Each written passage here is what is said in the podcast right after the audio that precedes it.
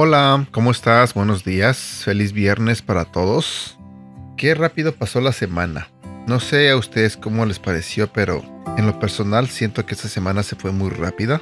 La primera semana de enero. Así que, ni modo, el tiempo pasa muy rápido. Tenemos que aprovechar cada minuto, cada segundo para seguir aprendiendo de la palabra de Dios. Para seguir invirtiendo en las cosas importantes, en las cosas espirituales. Y es exactamente de lo que te quiero hablar, sobre cómo crecemos espiritualmente, cómo crecemos en nuestra relación con Dios, qué tan rápido o qué tan lento es nuestra madurez espiritual. Hoy quiero compartir contigo un tema que se titula Crecer cooperando con Dios. A medida que alcanzas la madurez espiritual, hay varias formas de cooperar con Dios en el proceso. Debes creer que Dios está trabajando en tu vida incluso cuando no lo sientas. El crecimiento espiritual algunas veces es un trabajo tedioso, un pequeño paso a la vez. Espera una mejora gradual. También hay temporadas en tu vida espiritual. Algunas veces tendrás un crecimiento breve e intenso, que puede llamarse como la primavera, seguido de un periodo de estabilización y prueba. Eso sería el otoño e invierno.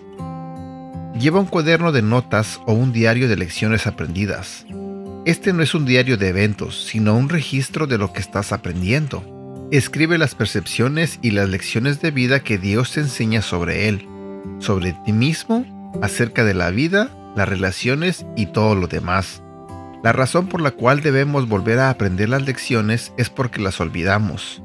Revisando tu diario espiritual con regularidad, puedes evitarte dolor y angustias innecesarias.